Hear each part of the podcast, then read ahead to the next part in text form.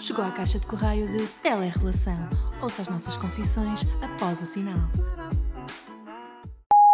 Olá a todos e sejam bem-vindos ao terceiro episódio de Telerrelação. O tema deste episódio não era suposto ser este, mas dada a situação atual e como nós gravamos o nosso podcast semanalmente, achamos que fazia todo o sentido falar dos protestos nos Estados Unidos, até porque é onde eu estou a viver de momento e acabo por estar mais próxima desta realidade. Portanto, olá. Uh, bem, a menos que tenham vivido debaixo de uma rocha, sabem o que está a passar. E hoje vamos falar sobre todas as altercações que se têm passado nos Estados Unidos, como disse bem a Bárbara, porque face a estarmos a viver, uh, face ao que estamos a viver, na verdade faz sentido, já que ela está no epicentro desta revolução. E para além disso, vamos relacionar, sobretudo, o tema connosco, ou seja, vamos relacionar a forma como gerimos esta relação em função do que se está a passar, embora claramente isso não seja o foco, mas ainda assim é relevante porque é o tema do nosso podcast, não é? Portanto, vamos começar o assunto que trouxe de novo este movimento Black Lives Matter uh, em força. Que foi exatamente a morte de George Floyd. Todos nós já sabemos o que é que aconteceu.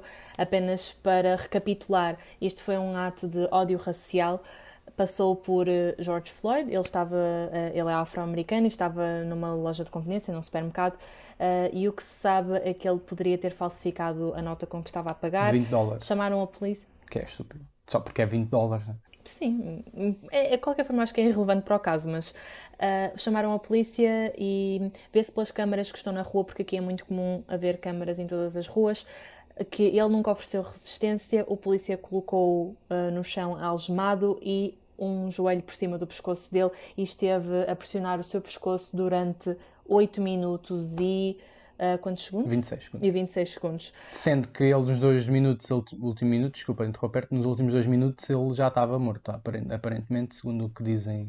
Para quem viu o vídeo, sabe, uh, o, consegue ver o sofrimento. Uh, para quem não viu, percebe-se perfeitamente o momento em que ele está a asfixiar, até porque foi, como estava o abdômen contraído, aquilo, o, o sangue chegou aos, aos pulmões, basicamente.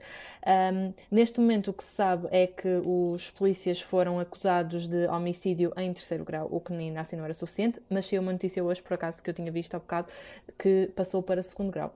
Okay. Uh, e os outros dois polícias que foram testemunhas e também não impediram aquilo que aconteceu, uh, aliás, só ajudaram, uh, também estão a ser acusados, felizmente, e foi daí que veio, que impularam todos estes protestos, foi por esta injustiça e por todas as outras que têm vindo a acontecer. Mas uma boa questão que eu tenho aqui para te colocar é: achas que esses quatro polícias, foram quatro, né, que estavam no, na cena e um deles é que os asfixiou e os outros estavam só a ver, um deles estava a proteger outro polícia que também por uhum, acaso é de uma minoria étnica, que não importa, mas que ao mesmo tempo importa, achas, achas que esses quatro polícias merecem ser uh, castigados? Ou seja, será que os outros três. Claro que merecem. Sim, claro, mas será que os outros três não devem ter atenuante, não terem feito nada? Sobretudo porque, pela cena de eles estarem os três. Claro que tanto é racista aquele que o asfixia, como os que estão a ver ou os que estão a, a coagir mas os outros podem não ter feito nada por peer pressure de, do sistema, de, ele podia ser superior ou, hierarquicamente aos, aos, aos, outros que estavam lá a ver, e ou, ou, mesmo sendo um colega, isso poderia trazer repercussões. Portanto, eu acho que devem ser os, os quatro tidos em conta para a justiça, mas acho que mesmo assim o que o matou, na mesma. Esse, claro que vai, vai ter sempre uma pena, maior, uma pena né? muito maior. Sim. Sim, mas todos devem claro. ser uh, criminalizados pelo que fizeram. Nós temos aqui vários tópicos para abordar. Eu estruturei este podcast com três ou quatro uh, tópicos interessantes, que é falar sobre o contexto histórico do racismo nos Estados Unidos e também em Portugal, uh, perceber a questão do, do, do, George Floyd se foi mesmo homicídio, está comprovado que foi homicídio, mas há, há temas, há subtópicos nesse tema que são interessantes. Desculpa interromper-te, por acaso aqui na América tem-se vivido um Two Different Tales, em que são dois lados super distintos, em que existem ainda pessoas a duvidar sim, deste sim, homicídio. Sim. Eu vi, eu... O que é ridículo. Eu não, eu não sei onde é que podem querer arranjar mais provas quando todas elas estão lá e depois temos o outro lado, não é? Que. Inclusive, eu vi uma notícia que o primeiro, a primeira autópsia que foi feita ao corpo dele, muitas pessoas estavam a dizer, e acho que essa pessoa que fez a autópsia também referiu isso, mas depois veio-se a comprovar que era mentira. A dizer que ele estava tipo com substâncias no seu corpo que o alteraram e que fizeram com que ele pudesse asfixiar mais rápido e que ele não estava em si.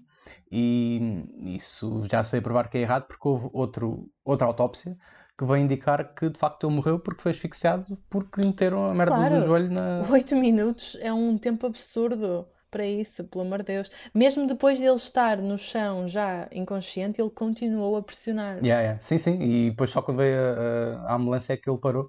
Mas é interessante essas duas autópsias terem sido contraditórias, porque por um lado houve a cena de ele podia estar alterado e tudo mais, mas a verdade é que o que aconteceu é que ele foi mesmo asfixiado por uma questão Isto é quererem abafar o caso. Sim, Isto sim. é o que tem vindo a acontecer desde sempre, só que neste momento as coisas começaram a passar para o resto do mundo, principalmente, uh, falo, não é? De que estão, estão aí na Europa, acho que às vezes principalmente em Portugal, e assim não se tem a noção do que é que se passa aqui nos Estados Unidos, nem eu tinha até chegar aqui, em perceber como é que as coisas funcionam. Este racismo é sistémico, há pessoas que ainda duvidam que foi uma questão de racismo estruturada na, na sociedade. Vou já ressalvar que nem eu nem tu somos especialistas neste, neste, tipo de questões e que estamos só a falar com base naquilo que nos informamos e somos duas, duas pessoas cultas e interessadas sobre o tema, e, mas não somos propriamente especialistas neste tipo de casos. No entanto, pelas informações que temos obtido e pelo contexto histórico que tem havido, percebemos que isto é muito mais importante e há pessoas que podem dizer que isto não é racismo, mas isto foi racismo claramente, uh, porque ele estava imobilizado, ele era negro e eram quatro pessoas contra uma que não tinha armas, não, apresentava, não apresentou resistência e está tudo Eu acho okay. que aí nem sequer faz sentido estarmos a apresentar um ponto. Eu acho que isso é mais do que óbvio, portanto... Não, mas há pessoas que, que podem pensar isso, então acho que isso Essas é, pessoas são doentes mentais. Fica aqui ressalvado por Bárbara Martins. É importante, pelo menos inicialmente, perceber o contexto histórico do, do racismo nos Estados Unidos para podermos avaliar esta questão e eu também vou falar sobre Portugal, mas, por exemplo, o uso da, da palavra nigger nos Estados Unidos é muito relevante e, e, está tão associada à escravatura que há muito pudor em usar essa palavra, mesmo rappers que usam essa palavra, que são negros na, nas suas músicas, por exemplo. Um, o Kendrick Lamar tem uma história em que foi uma vez uh, cantar a um sítio e usava a palavra nigger, mas viu uma pessoa branca a usar a palavra nigger e, e disse-lhe: Ah, tu não sabes o contexto histórico desta palavra, isto nós é que podemos usar, e mesmo assim, tipo, é uma cena má. Portanto, há esse, todo, todo, esse contexto semântico da palavra que, que, é importante aqui para o, para o assunto. E depois também há outras coisas que são muito enraizadas nos Estados Unidos, como a black, essa questão da blackface. E mesmo aqui em Portugal existe muita blackface, quando uh, programas de, da TVI apresentam pessoas a cantar uh, na Tua Cara Não É Estranha com blackface, representar pessoas negras uh, usando a tinta para. Eu, honestamente, aí eu tenho uma opinião diferente, que é, pelo amor de Deus, eles estão exatamente a imitar alguém. Sim. coisa quando tu disfarças de urso, vais vestir um fato. Tudo bem, tudo bem, mas as pessoas devem, devem ter um bocado mais consciência do que é que essa cena implica. E, e na Holanda, por exemplo, existe ainda. Uh, tradições em que as pessoas uh, usam a blackface para simular um ritual durante todo, durante anualmente. Essas e... coisas são diferentes, sim. Eu acho que tudo não é tudo preto no branco, existem no branco. Eh, zonas cinzentas onde de facto nós temos de avaliar essas variantes e não é tudo igual. Agora, no contexto de um programa ou de estares ou de um fato ou isto ou o que seja, eu honestamente não vejo. Sim, ok. Eu acho que as pessoas não fazem isso com maldade ou crueldade ou nem sequer estão a pensar nesse ponto.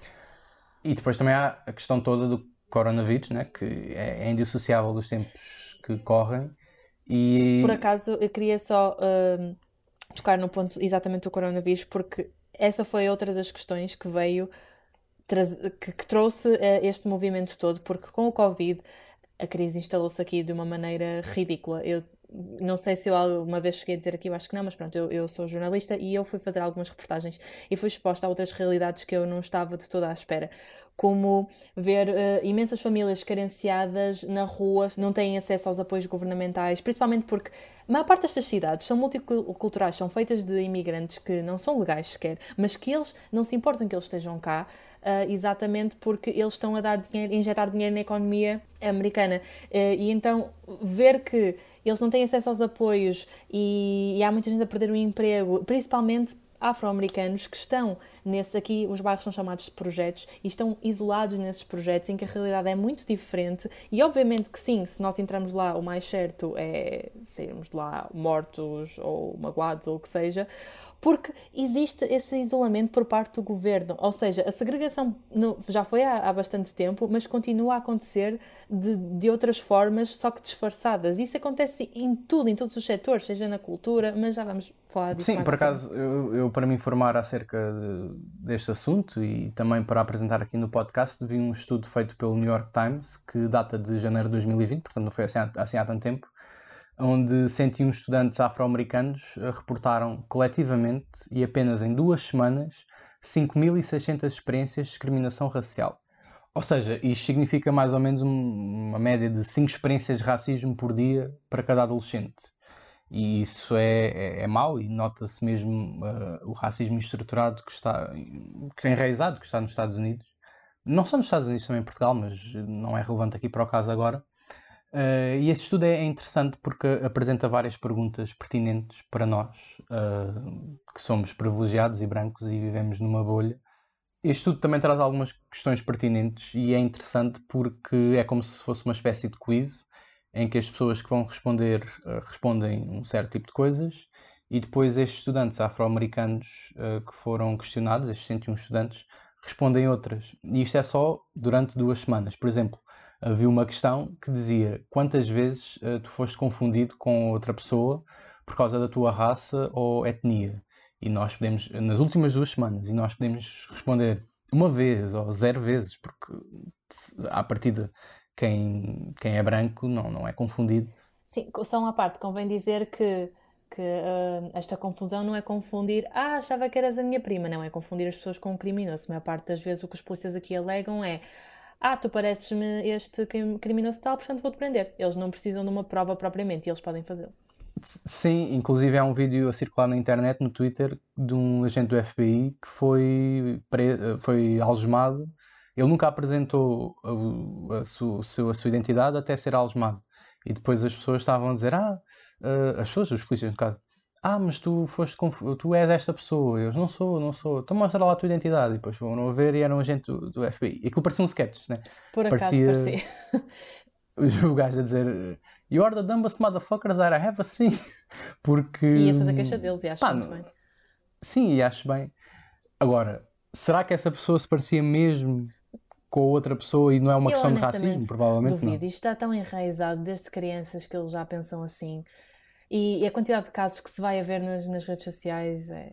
Porque qualquer pessoa, na verdade, pode ir para a polícia. Uh, não há propriamente um curso intensivo. Não, aliás, eh, já tenho a experiência aqui de dizer que uh, um colega meu contou-me que um amigo dele que ele tentou concorrer aqui à polícia e ele era um excelente aluno e disseram que ele era demasiado qualificado para tal, ou seja, yeah. percebe-se logo aqui que eles procuram pessoas que não que hajam muito mais fisicamente do que através da sua lógica e racionalidade. Isso nota-se yeah, nos concordo. protestos. Exatamente. Acho que nós agora devíamos falar dos protestos e o quão polémicos estão a ser, porque existem muitas pessoas a dizer que tudo bem, eles devem protestar, mas não desta maneira. Primeiro, protestos se não fossem uh, violentos de alguma maneira, não eram protestos. Porque vamos uh, olhar para a história e ver. Uh, direitos dos homossexuais, direitos das mulheres, das sufragistas, tudo isso foi feito em riots e com violência a lutar contra a polícia e contra o governo.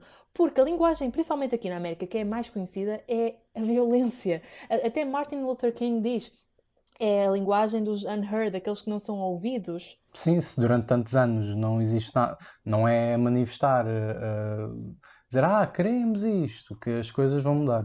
Mas por outro lado, isso também leva a outra questão, porque há, há várias matizes nesta, nesta questão, porque uma coisa é tu manifestares com violência, outra coisa é pilhares e estragares os negócios de diversas eh, pessoas e diversos grupos. Eu acho que é? atingir superfícies comerciais grandes como seja Target ou mesmo outras lojas, uh, sei lá, Dior, eu honestamente estou-me a cagar para a Dior, porque aquilo, ou mesmo a TNN, tudo, eles num dia, eles levantaram-se outra vez, tinham outra vez tudo bem. E são superfícies que acabam por eles acabam por atingir diretamente a economia e o governo, percebes? De uma outra forma. O meu lado anticapitalista e anarca diz que sim, que se deve atacar tudo o que é lojas grandes e não sei o quê. Mas ao mesmo tempo isso pode ser um entrave à luta porque muitas pessoas podem estar a confundir isso e não ser um, não ser uma boa causa. Sim, sendo que depois há aqui um grande problema que é a desinformação e há aquilo que eu estava a falar no início de two different tales, principalmente aqui os órgãos de comunicação social, eles estão a fazer um trabalho maior a desinformar do que informar. Pronto, tirando a CNN, que, que é bastante diferente, mas todos sabemos que o governo tem mão sobre os órgãos de comunicação social aqui. Porque, apesar de tudo, a América continua a ser um país terceiro mundo, só que disfarçado. Porque até os órgãos de comunicação social são propaganda do governo. Vemos isso através da Fox News. Aliás, há um vídeo no Twitter que mostra um monte de telejornais a abrir, todos da mesma maneira, com o mesmo texto, que foi assustador perceber o quão manipulados eles estão a ser e depois passam muitas vezes a ideia que são os protestantes que estão a fazer esse looting e a destruir quando não são.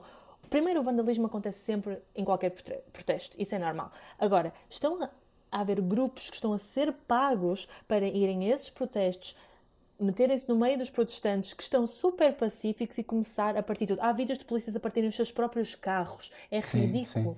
E polícias que, não, que estavam à paisana e que foram uh, para lá só investigar e partir merdas à toa quando só queriam causar confusão e lá está. Depois há essas duas cenas que é por um lado, temos pessoas que não, não estão a lutar pela causa e estão a dar uma forma do governo atuar perante todas as outras pessoas que são civis e que, não, que estão a protestar de uma maneira ok.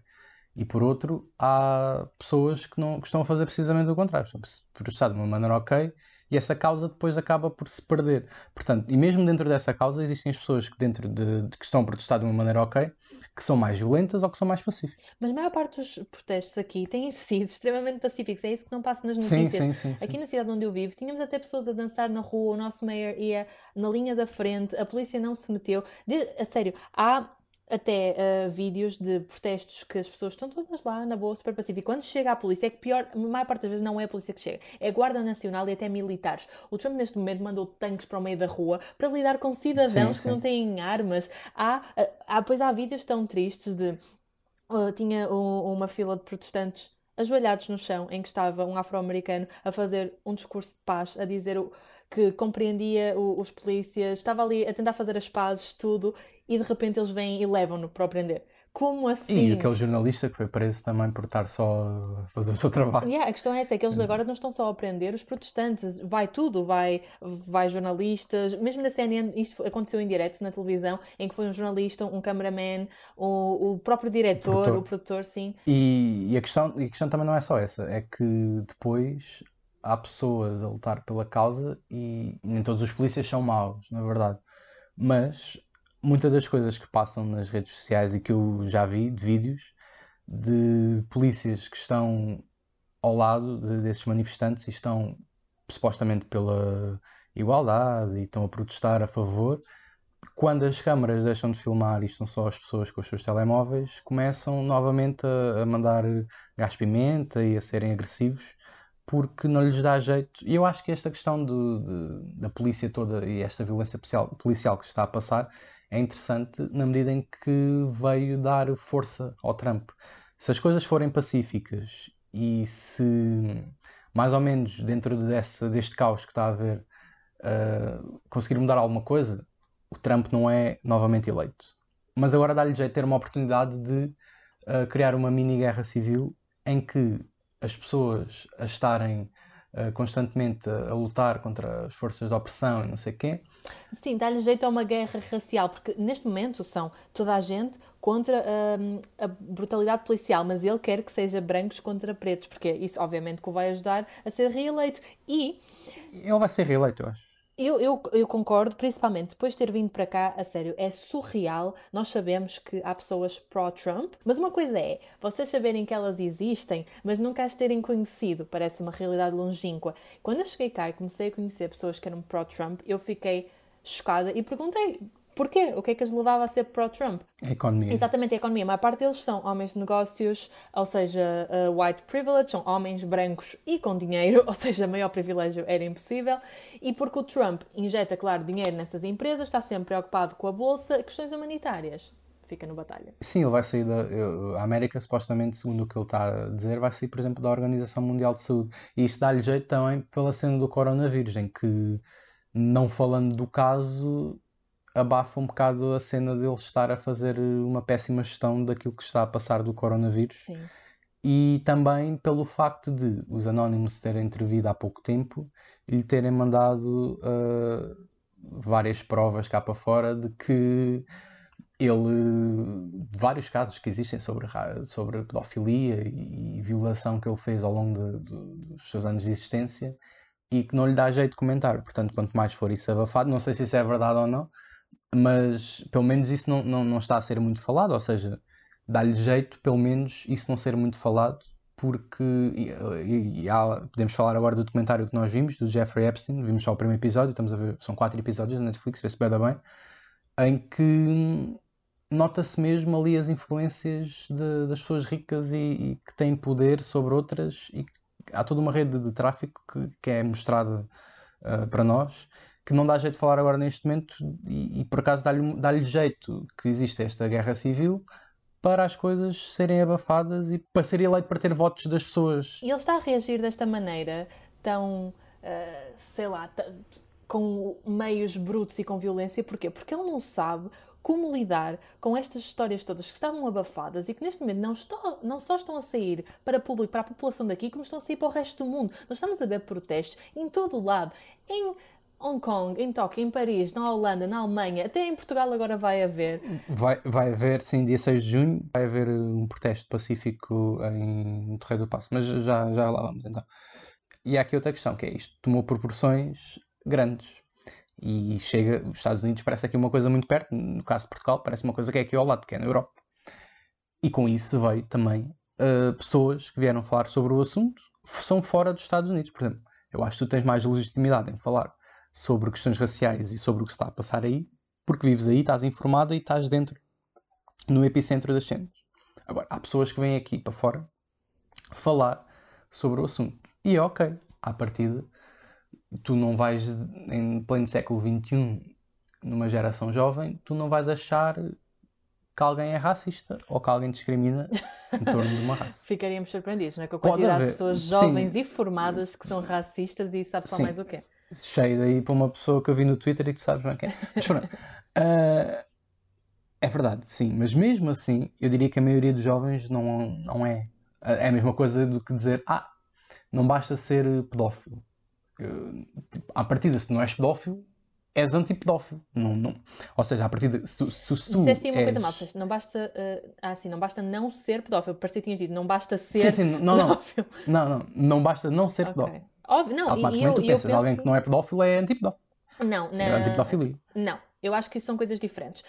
Tal como neste momento, tu podes não ser racista, mas tu tens de ser antirracista, na minha opinião. Porque é, uma coisa é tu dizeres, ah, mas eu não sou racista no meu dia a dia, eu nunca ataquei ninguém. Tudo bem, ainda bem que fazes isso, mas isso é os mínimos dos mínimos. Uh, isso é, é óbvio. Eu acho que neste momento é que nós devemos ser antirracistas do ponto de vista de temos de lutar pelos direitos humanos, temos de fazer alguma coisa para isso. Da mesma maneira que as outras gerações antigas, os nossos avós, os nossos pais lutaram por essa liberdade de expressão que vamos a ver que está sempre a ser condicionada historicamente está sempre a acontecer, nós vamos ter de continuar a lutar por ela, gerações diferentes, e eu acho que neste momento as redes sociais têm sido um bom aliado para isso, porque podemos chegar a mais pessoas mais facilmente. Não estou a dizer que as pessoas tenham de estar sempre a postar coisas sobre isso, até porque o ativismo pode ser feito de várias formas, mas um, até, até porque há outra coisa, eu não acho que se, toda a gente deva falar disto, principalmente se não souber do que está a falar e estiver a falar só porque sim à toa. Devem se informar e educarem-se. E é também é por isso que nós estamos a fazer este podcast,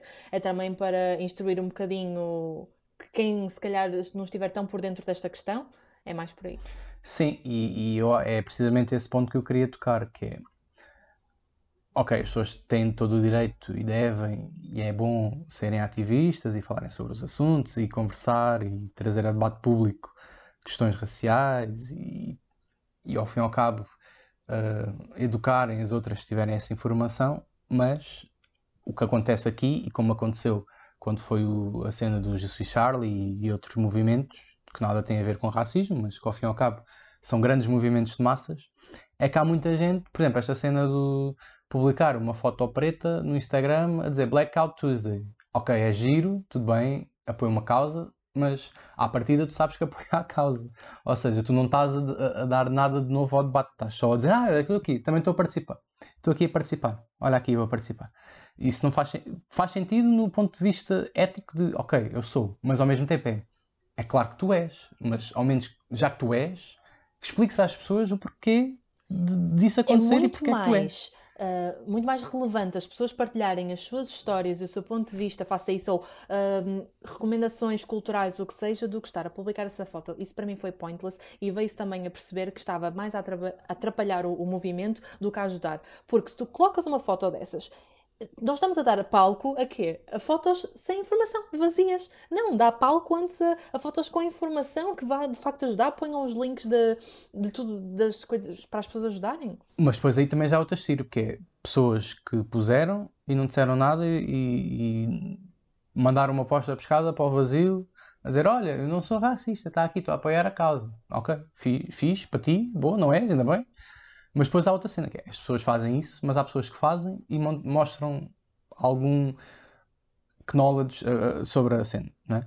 E depois é, eu vi no Twitter uma, uma questão interessante que era, ah, e as pessoas que têm boa influência e boas seguidores deviam falar sobre o assunto. É pá, deviam, se estivessem instruídas ou Exato. se achassem que aquilo era a cena que deviam falar. Eu não vi pessoas a falar sobre o assunto e muito bem, porque se calhar não tinham nada de interessante para dizer e ok, estavam lá, nem sequer publicaram nada, continuaram a fazer as suas merdas. Agora, eu não quero, por exemplo, acho que atrapalha muito mais a causa ter esse ativismo de esse ativismo performativo em que há pessoas, por exemplo, eu não quero saber a opinião do sarcasmo sobre o racismo. Porquê? Porque a partir de uma pessoa que faz vídeos a dizer olha aqui esta trollagem que eu fiz, meti um cadeado na orelha. Essa pessoa não, não vai saber muito, claro. até pode saber e surpreender-me, mas não, não. pessoas que fazem esse tipo de vídeos, a dizer, pus um cadeado na orelha, se calhar não deviam falar sobre estas questões, a menos, a menos que estejam informadas. Não é? Portanto, eu acho que não, não somos, não, agora não vamos ser todos ativistas e partilhar sempre. Pá, realmente partilhas se tiveres alguma coisa a dizer, mas isso é como em tudo na vida.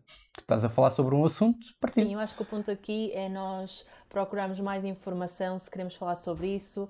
Mas uh, antes de avançarmos um bocadinho mais neste assunto, eu acho que nós devíamos agora uh, tirar eh, um tempo para correlacionar este tema com a nossa temática inicial deste podcast, que é a nossa ah, relação okay, à okay. distância. Até porque nós não temos muito tempo e não queremos fazer aqui um podcast de uma hora, por mais que merecesse este, esta temática tivesse por acaso, mais tempo. mais do que 30 minutos, mas sim, ok, sim, compreendo. Pronto, por isso, numa relação à distância, principalmente quando as pessoas estão em continentes diferentes, e neste caso eu estando aqui na América e Sinto que tudo despoltou desde que eu estou cá. Foi o Covid, agora uma possível guerra civil. Um, claro que há perigos associados e principalmente que também derivam um bocadinho da minha profissão. E às vezes a outra pessoa, neste caso o Miguel, uh, sente -se, pode se sentir um bocadinho impotente ou com medo, ou mesmo eu que estou cá com medo, uh, e por isso eu quero te perguntar como é que tu te sentes relativamente a isso. Na boa. Na boa, olha, se morreres é. no meio com tear gas. Não, não acho que vais morrer porque tu tens consciência do, dos teus limites e para até onde é que vais. Claro que és jornalista e estás num continente onde está, está a haver uma mini guerra civil ou princípios de uma guerra civil, ainda por cima com isto do Covid e tudo mais. Mas sei ao menos que tens bom senso. E depois, para além disso, é toda a questão do, do debate e da, da forma como nós os dois podemos lidar com, com o protesto que está a acontecer e, e estarmos os dois juntos na mesma cena.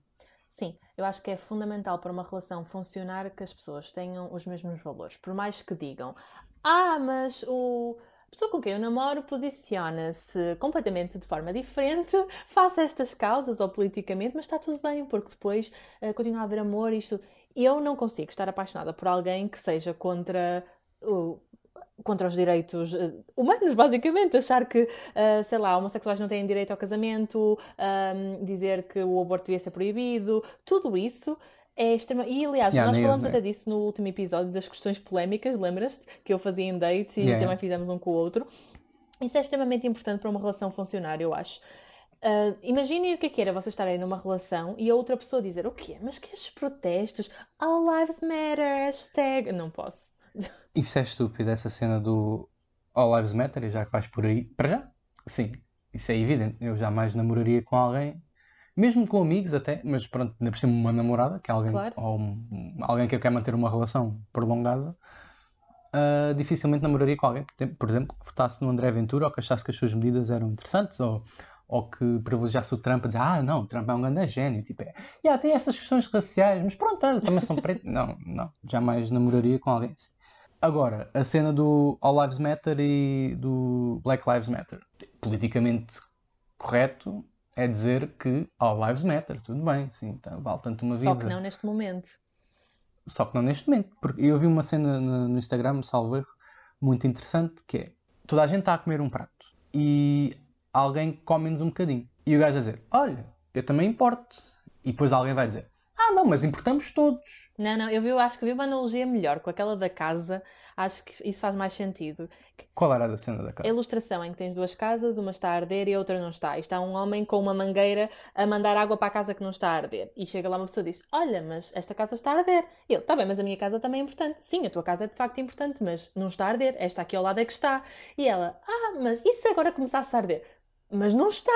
Ou seja, se não está, exato, parem. Exato. O, a hashtag, acho para ter mais efeito e para não causar tanta a confusão na cabeça das pessoas devia ser Black Lives Matter, tu. Ou seja, elas importam também, mas isto já está implícito. Só que as pessoas são burras e não percebem que o tu, ou seja, elas também, está implícito na cena e na causa. Né? Claro. Todas as vidas importam, mas a Black Lives Matter, tu. Isso tem, são tem direitos e mais muito pouco instruídas. Há outra coisa que me irrita que é perguntarem coisas como Porquê que os brancos estão nas manifestações se eles não, eles são, não são pretos e não lidam com estas questões? Então, porque nós devemos usar do nosso privilégio de sermos brancos para atuar, para estar lá com eles e mostrar que nós, nós nos preocupamos e que vamos dar a cara, o corpo, tudo por esta causa, não é?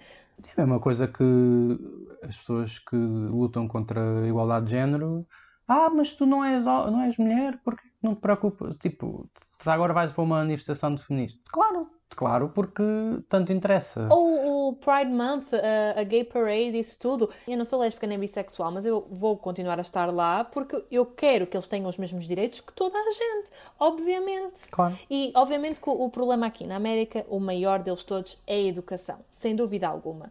Mas para nós chegarmos à, à, educação e lutarmos por esses direitos e pelo maior acesso à educação das minorias, eles primeiros têm de ser reconhecidos enquanto seres humanos, que neste momento nem sequer são reconhecidos como tal. Não, também estás a eles são reconhecidos como seres não, humanos. Não, não são. Tu vês a brutalidade esta... policial, onde é que eles são reconhecidos como seres humanos?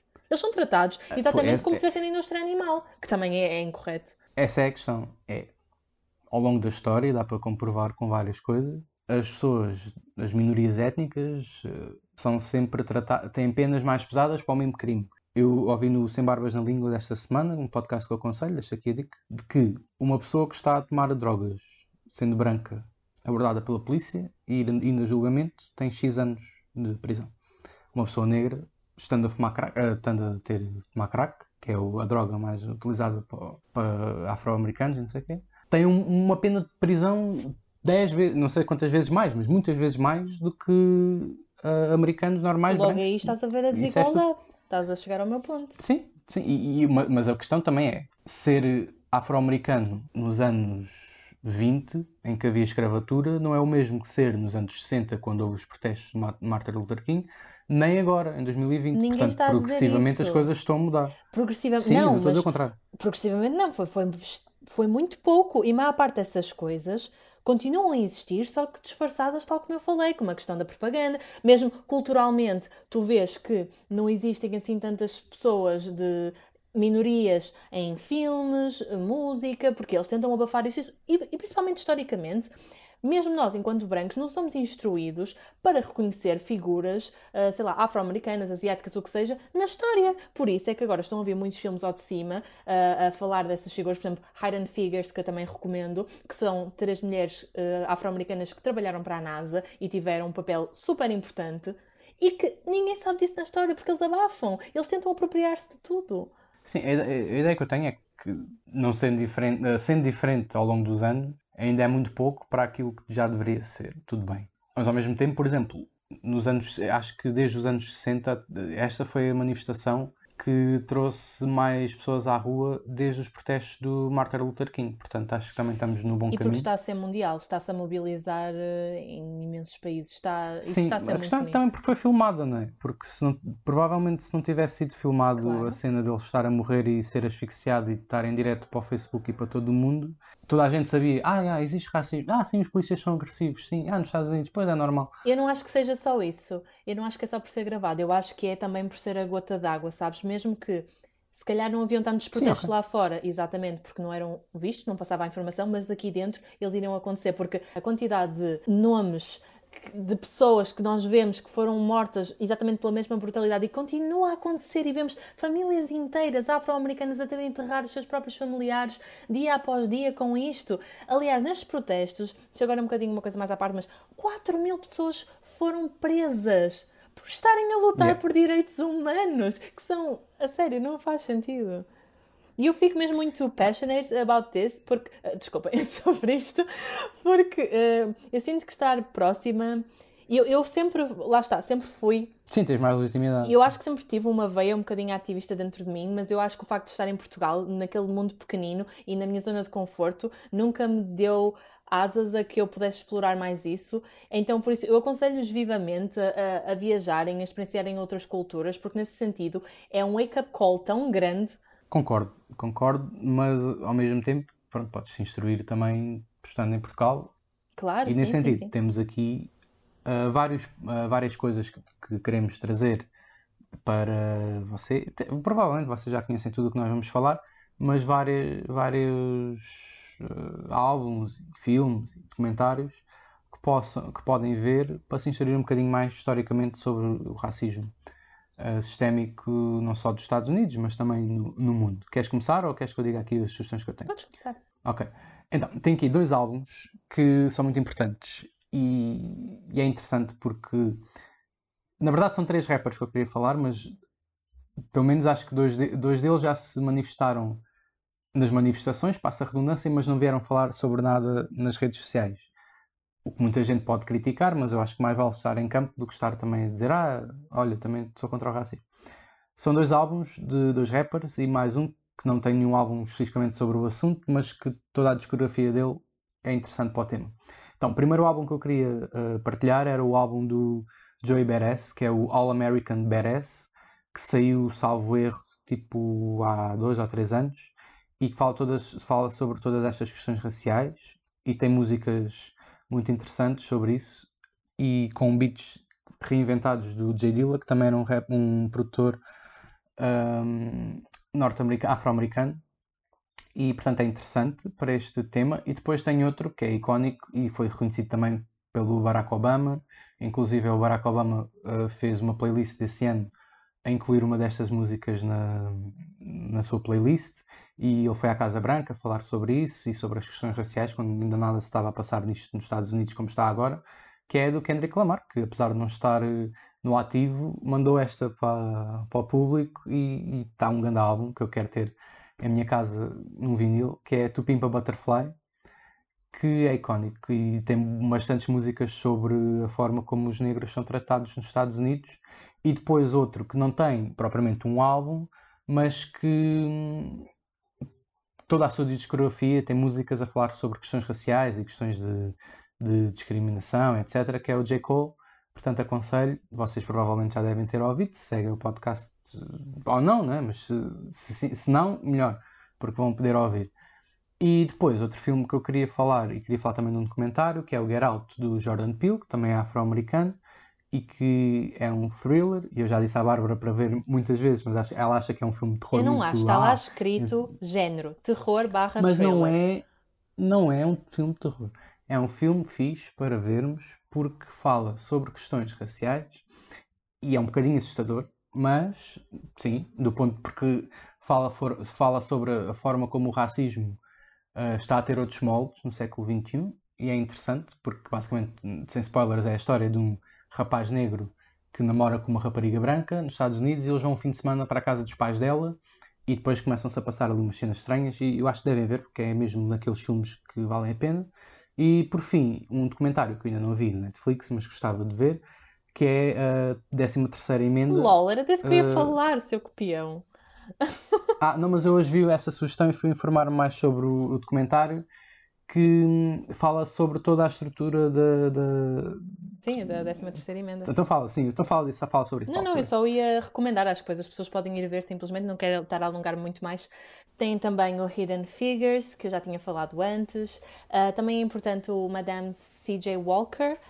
E tem também um curso gratuito de Yale, a universidade que disponibilizou. É um curso sobre estudos afro-americanos e que eu acho que é muito interessante e muito fixe para vocês se instruírem nesse sentido, porque tem informação muito mais fidedigna e muito mais densa. E acho que, agora mais para terminarmos, informem-se, vejam coisas nas redes sociais, mas filtrem esse conteúdo. Há já imensos posts a falarem de como é que, principalmente vocês na Europa, podem ajudar. Há imensas.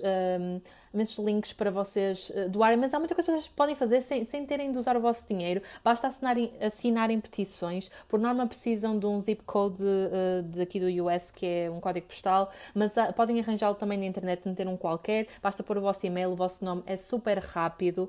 Se conseguirem ir às manifestações em Portugal também é ótimo, porque eu acredito que vão ser extremamente pacíficas. E eu sei que esta questão do Covid pode ser um bocadinho assustadora, mas da mesma maneira que as pessoas agora em Portugal não têm problema nenhum em ir para o café, pensem, se eu não tenho problemas em ir para o café, também poderia estar numa manifestação. E tendo todas as precauções, acho que não há problema nenhum. Associações portuguesas que podem ajudar para combater o racismo, não sei se sabem, mas por exemplo, o SOR Racismo, a Imune, a Afrolis, No Bully são associações muito importantes contra esta causa, portanto acho que devem também dar uma vista de olhos. De qualquer das maneiras, nós vamos deixar no, no Stories uh, essas coisas todas, né? E ah, eu queria acabar com um texto do Scott Woods, que é um autor afro-americano, que acho que uh, sistematiza toda esta questão que nós estamos a falar agora. Se quiseres, posso ler?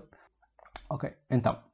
O texto foi publicado por ele e boas pessoas estavam partilhando nas redes sociais, mas o Nuno Marco a traduziu para português e traduziu muito bem e eu quando li achei interessante e achei que era pertinente para esta causa. Então, o texto diz, e depois podemos dar os créditos finais e acabar o, o podcast. O texto diz: O problema é que os brancos veem o racismo como um ódio consciente, quando o racismo é maior do que isso. O racismo é um sistema complexo de alavancas e rodas dentadas montado há gerações de modo a continuar a funcionar em favor dos brancos e às custas das outras pessoas, quer os brancos gostam ou saibam disso ou não.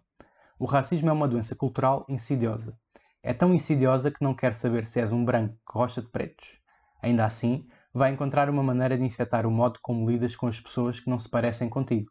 Sim, o racismo parece ódio, mas o ódio é apenas uma manifestação. O privilégio é outra. O acesso é outra. A ignorância é outra. A apatia é outra. E por aí fora. Portanto, embora concorde com as pessoas que dizem que ninguém nasce racista, ainda assim permanece um sistema poderoso no qual nascemos de imediato. É como nascer rodeado de ar. Absorvemos-lo mal começamos a respirar, mas não é uma constipação que acabas por decorar. Não há um curso de certificação antirracista. É um conjunto de armadilhas socioeconómicas e de valores culturais que são acionados de cada vez que interagimos com o mundo é algo que tens de retirar continuamente, balde a balde, do barco da tua vida para evitar que ele vá ao fundo. E eu sei que é um trabalho duro, mas é o preço que pagas por ter tudo. Pronto, eu acho que se isto não sistematiza o que é o racismo. Acho que acabamos bem. Eh, este podcast vai ter um bocadinho mais tempo, mas também porque era necessário para falar deste assunto e assim nunca é o suficiente. Acho que aqui o importante a reter é vocês não deixem que estes assuntos caiam em esquecimento, porque neste momento foi muito impulado, claro, devido ao que aconteceu, mas estas coisas são para continuarem a ser faladas. E acima de tudo, não tem só nas redes sociais, na, na, vossa vida. Nós temos sempre todos aquele tio fascista e racista e sabe-se lá mais o quê. E mesmo as piadinhas que nós fazemos em Portugal, tentem, se estiverem num grupo de amigos ou o que seja, Tentem mostrar o vosso ponto de vista. Não fiquem calados a achar, ah, mas eu vou ser aquela chata que está sempre a lutar por tudo. E então que seja. Quem, quem, está, quem estão errados são eles, não são vocês. Por isso, força nisso. Não tenham medo. Um, tudo o que nós tivemos aqui a recomendar e mais coisas que vamos recomendar vai estar tudo nos nossos Instagrams, que é da Babs Life e Miguel Menaia. Por isso, sigam-nos por lá para verem e até ao próximo episódio. Sigam-nos também nas plataformas habituais, Apple Podcasts, SoundCloud e Spotify. Meu nome é Miguel Menai, Bárbara Martins from New Jersey e obrigado.